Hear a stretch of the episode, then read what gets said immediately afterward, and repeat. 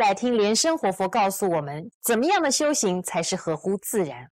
那我们在谈自然的修行方法之四，提到这个常法，也就是正常的修行方法。那非常法就是比较违反自然修行的方法，违反自然修行的方法。这个修行的方法当然包含了非常法，当然是有的。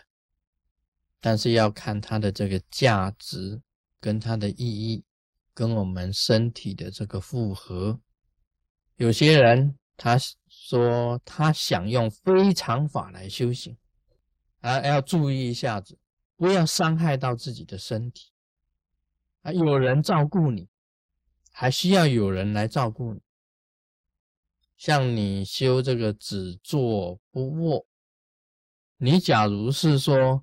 啊，不倒单，你觉得说这样子精神反而好，而且不影响这个日间啊白天的作息，你体力还是很好，精神很旺盛，那么你可以，这是个人的体质啊，每一个人体质不太一样，每一个人体质不太一样，有些人他日食一餐可以。但有些人呢，他一餐他就吃五六碗了。你叫他日食一餐，他不是要吃二十碗吗？啊，这是每一个人不一定一样的。有些人他吃的很少，他说我中午一餐吃了，他可以一天，可以整整一天，没有问题。那你可以过午不食，日食一餐。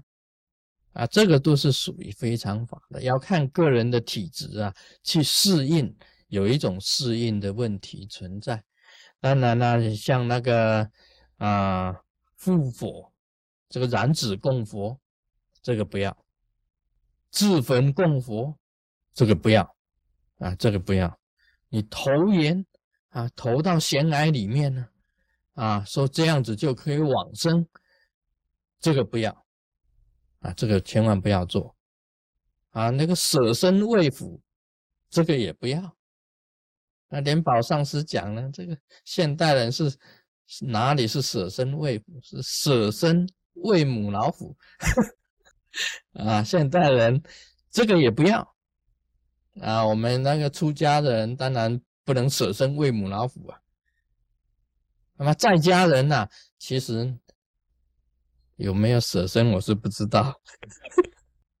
也有一个非常法，我认为是这样子，叫做我今天跟大家讲，叫做般舟三昧。般舟三昧，般舟三昧，这个般舟三昧的法出自于《般舟三昧经》啊，《般舟三昧经》是这样子讲的：只立不坐，也不卧。这个法也是非常，也是非常法。就是说，在一个房间里面，一个行者在一个房间里面，他站着，完全不躺下，也不坐下，站着行步，也就是一直在走，一二一二，这样一直在走。那走的时候是在念佛，念佛。按照这个经典里面所写的。这样子走要走多久啊？在一个房间里面，他说走九十天，哇，九十天是太长。不过也有七天为期，七天为期，也有九天为期，也有十天为期的，就是站立、行走、念佛不断，有没有睡眠？应该想起来也没有的。这个法叫做般舟三昧，般舟三昧。大部分实施这个法，你再走走走走，一直走，念阿弥陀佛，念一直念阿弥陀佛，阿弥陀佛，阿弥陀佛，一直一路走，一路一路念，一路走，一路念，就在房间里面，也不外出，为期是七天。你一口有空，从来不坐下，也不躺下的。我想应该是有吃东西了，因为。要吃一点东西呀，啊，那个是应该的。这个，但是吃东西呢，怎么可以不坐下来拉呢？这也是一个问题。不过经典上是这样子写，我只是按照经典讲啊。这样子的成效啊，过去实施的人呢，你立着行走，你会看到所有的佛出现，如同天上的星辰，如同看到诸天上的星辰一样。站立行走念佛，就是般舟三昧嘛，为期是七天，你会看到这个。也不太容易支持的，不是很容易的，不是很容易做得到的。我认为，为什么呢？因为一个人脚一直行走不停不睡的话，一个晚上还可以支持，两个晚上还可以支持，三个晚上啊勉强支持，第四个晚上会出现幻觉。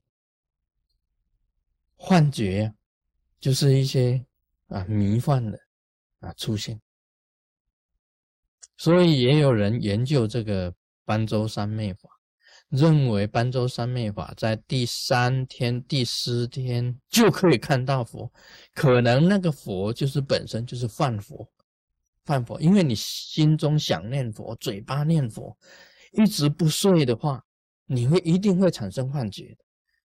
那么产生幻觉的现象，就是所有佛菩萨都浮在虚空之中。你假如是好的话，你自己定力够，你可以见佛，可以有成就。这个是克己起证，克己起证。但是呢，假如你自己本身定力不够，说不定这个幻觉一产生啊，以后就变成幻，有了这个幻视跟幻听。饭厅不是吃饭的饭厅呢，是听到很多莫名其妙的声音。幻视啊，就是看到很多莫名其妙的东西，由你的饭街里面去产生出来的。幻视跟幻听就是精神症状本身来讲会精神分裂的，所以非常法的实施啊，有的时候啊跟精神有关系的。有时候会产生精神分裂，就是在这个地方，就是在这里。所以，我们用长法来修行，虽然是比较粗，好像时间比较长一点，但是不会出毛病。非常法容易出毛病，容易出毛病。而今天我们学佛啊，我认为还是啊，自然而然的这样子。啊，去修会比较好一点。像你吃保平气啊，你不要坚持一定要吃多久，你闭不住了，你就赶快呼吸，因为你勉强啊，一定会出毛病，气会走了频道啊，气跑到频道去了，你这个气就乱窜，身体就产生这个休气的毛病就出来。所以修平气，你也是要自然而然，你能够持多久就持多久，不要勉强。应该呼出去，你就要呼出去；吸进来，你就要吸进来。啊，今天就讲到这里。